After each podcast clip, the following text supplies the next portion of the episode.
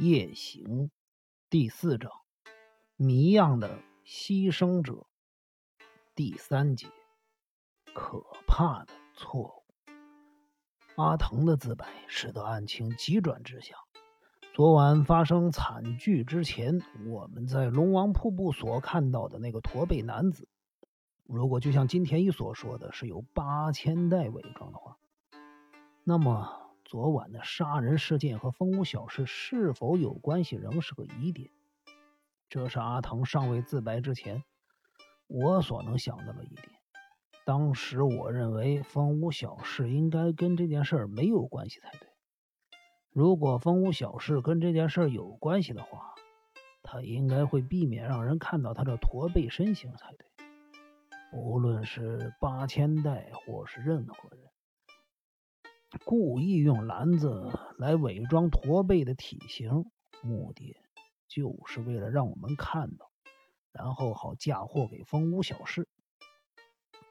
因此，如果从这个角度反推回去，那么昨晚发生杀人的事件应该跟风屋小事无关。根据阿腾的自白来看，小金井的古神家中所发现的无头男尸是风屋小事。因此，风屋小事从那天起就不存在于这个世界。那么，他怎么可能跟昨晚的事儿扯上关系呢？唉，这究竟是怎么一回事儿？昨晚的杀人事件会是八千代独自一人计划执行的吗？如果真是那样，未免也太可怕了！八千代那双纤细柔嫩的小手，怎么可能干出砍下人头的残暴举动呢？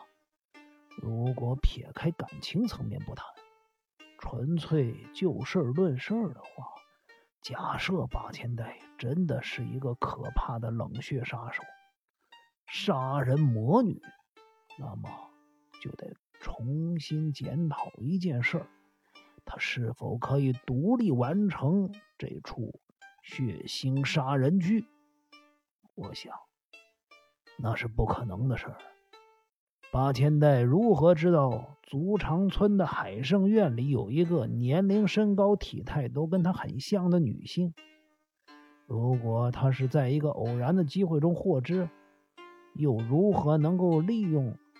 大雷雨的时刻，叫那个女人来到龙王瀑布这么偏僻荒凉的场所，所以一定有其他共犯。这个共犯必须具备下列两个条件：第一点，就是这个共犯必须知道邻村足长村的海盛院内藏着一位跟八千代年纪相仿的女性。同时，这名共犯也知道八千代和那位阿静的体型十分相似，所以这名共犯必须熟知八千代以及阿静的肉体。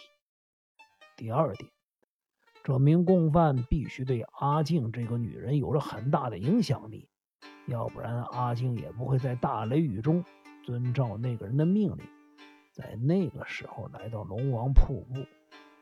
这么一来，具备这两个条件的人，有可能是……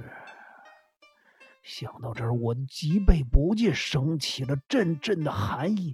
这实在是太恐怖了，我真的不敢再想下去了。因为我很清楚，完全符合这两个条件的人，但是我无法将他的名字说出来，我真的无法说出来。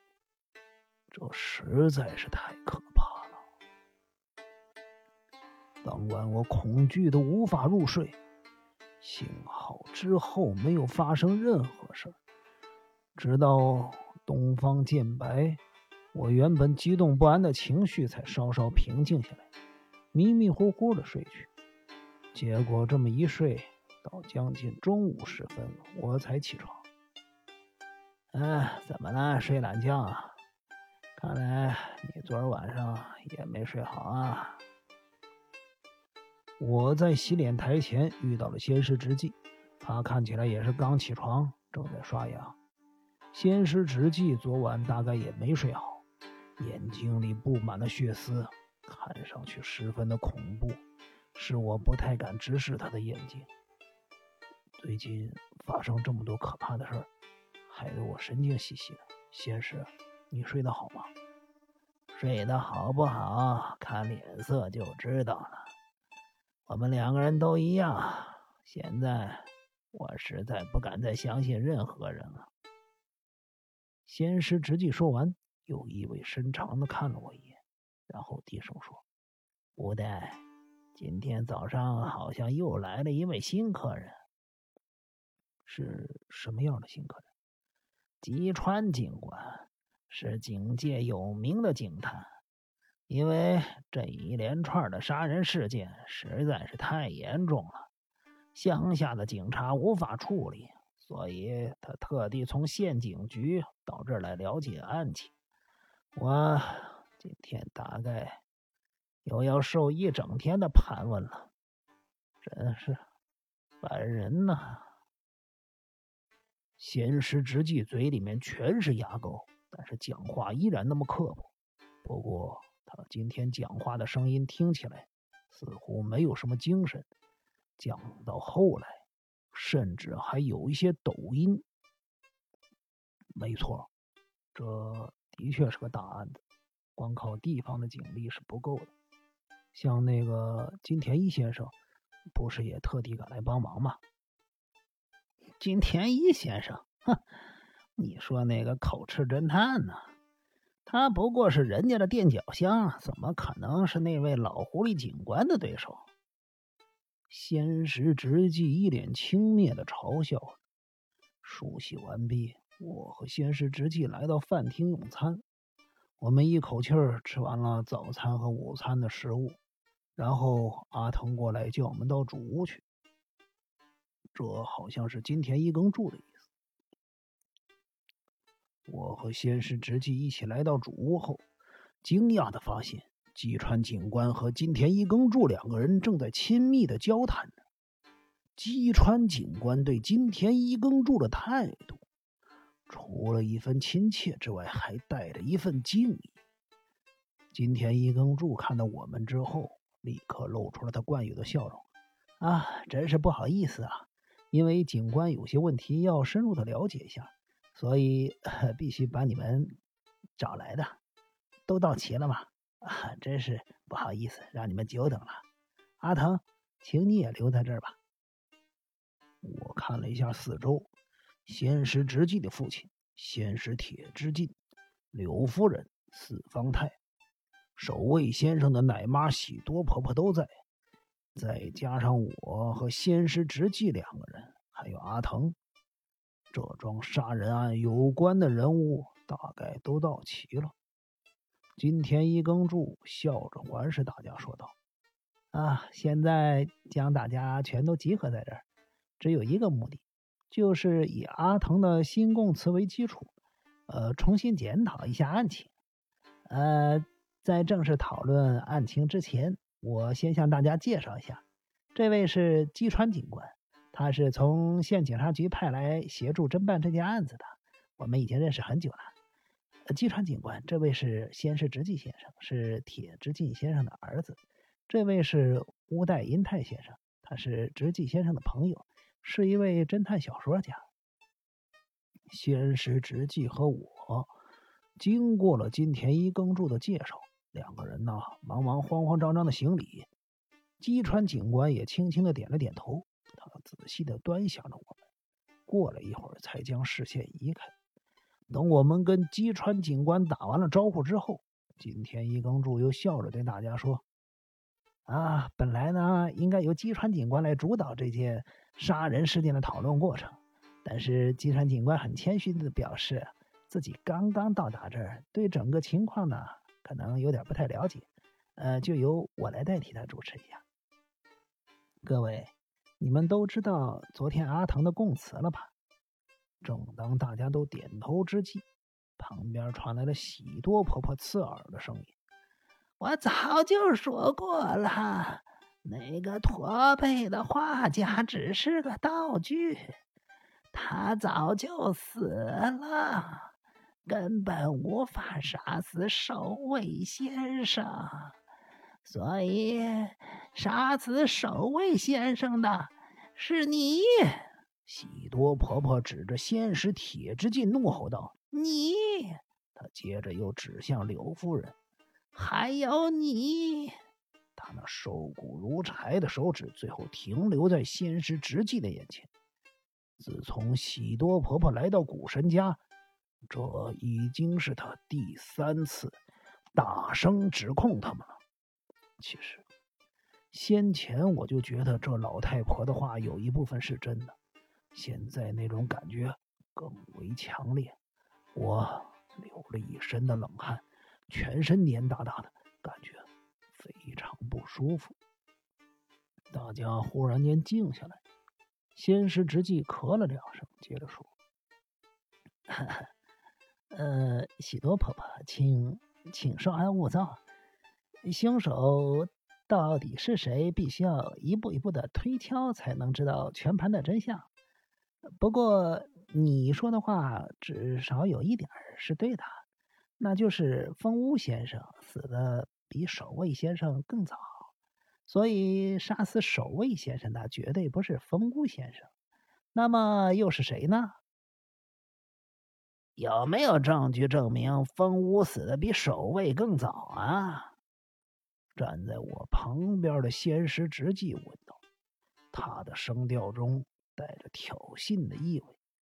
但是金田一耕助依然保持着他一贯的笑容，回答：“啊。”你讲的很有道理，目前并没有确切的证据可以证明风屋先生和守卫先生被杀害的时间。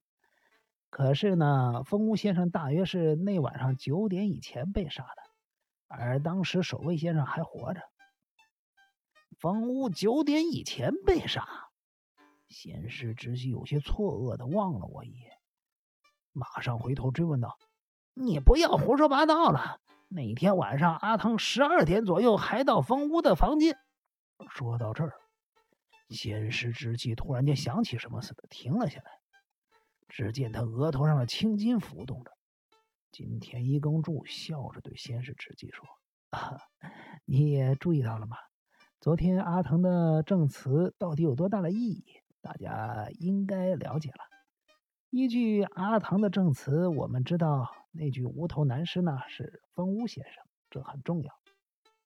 另外，十二点左右，阿腾虽然到过风屋先生的房间，却只到了门口而没进去，所以他根本不知道当时风屋先生是否在房间内。我们以前都被阿唐的证词所骗，以为当天晚上十二点左右，风屋先生仍然在房间内睡觉。所以才会把凶手行凶的时间呢想成是十二点以后。现在想起来也觉得实在是没有道理。可可是可是，仙师直纪的额头不断的冒着冷汗。我们也不能就这样断定风屋是十二点以前就被杀了呀，这这不是太过武断了吗？对了，我们吃完饭之后，八天内曾经拿着食物到房间给风屋。当时已经十点左右了，而风屋确实吃了那些食物，因为解剖风屋的尸体的时候，食物还留在胃里面，不是吗？警方还肯定那些食物是经过了两个小时的消化，所以东京那边的警察也断定风屋被杀害的时间是半夜十二点前后啊。此外，先是直纪越来越着急，相对的。金田一耕助却显得越来越冷静，他依然带着笑容反问：“啊，然后呢？然后就是八千代拖鞋上沾着血迹啊！八千代是午夜之后才梦游到小洋房呢，有他拖鞋上的血迹可以证明这一点。而且霸天在梦游的时候，我和乌代在房间里都有看到啊，那应该是一点左右的事儿。那又能证明什么呢？”你不知道这能证明什么吗？先是之际几乎快控制不住情绪的大喊出声了。如果风屋是九点以前被杀的，那到了午夜一点的时候，他的血应该都干了。拖鞋上的鞋印怎么会留在血滩上呢？干涸的血迹当然也不会印在了八千代的拖鞋上。哈，我知道了。今天一耕助的脸上始终保持着笑容。从表面上来看呢，你说的完全正确，但是这件事没有那么单纯的。这是一件极其阴险、复杂的谋杀案，所以我们必须重新检讨一下整个事件的经过。现在，我将你所说的事情反推论一下。首先，胃里的食物确实是经过了两个小时的消化，这一点没错。但是，我们怎样能够判定死者胃里的食物？就是八千代小姐在十点左右拿过去给他的那些食物呢？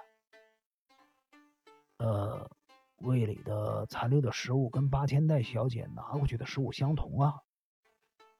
如果风屋先生更早的时候也吃过相同的食物呢？例如他在五点的时候吃的相同的食物，七点左右被杀，或者六点钟的时候吃了相同的食物，而在八点的时候被杀。那么，他体内的食物是否都应该是两个小时之后消化的呢？闲时之际被辩驳的无话可说，只能面红耳赤的瞪着金田一耕助，一句话都说不出来。拖鞋走在血滩上留下来的，不是十二点时候的脚印，而是更早的时候印上去的。假设凶手行凶的时间是七点，当时如果有人穿着八千代小姐的拖鞋走在血滩上的话，可是，可是八千代深夜一点梦游到那儿去，也是偶然吗？这这只是单纯的巧合吗？不是，这个事件中几乎没有巧合发生，阿藤的部分除外。其他的都是经过了周详的计划安排。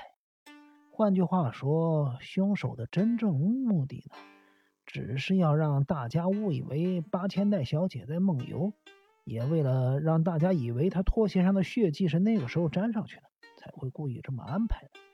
凶手如此大费周章，究竟是为了什么呢？啊，说穿了，就是要隐藏真正的犯罪时间。先是直纪听到这儿，一双眼睛因为惊讶过度，几乎要凸出来，但是他不甘示弱，咬牙切齿的说：“那么，八千代是？没错，他是共犯。乌代先生比我先想到这一点。今天一耕助后面这句话产生了意想不到的效果，现场除了喜多婆婆以外，其他人都倒抽了一口冷气。”纷纷将视线转移到我身上来。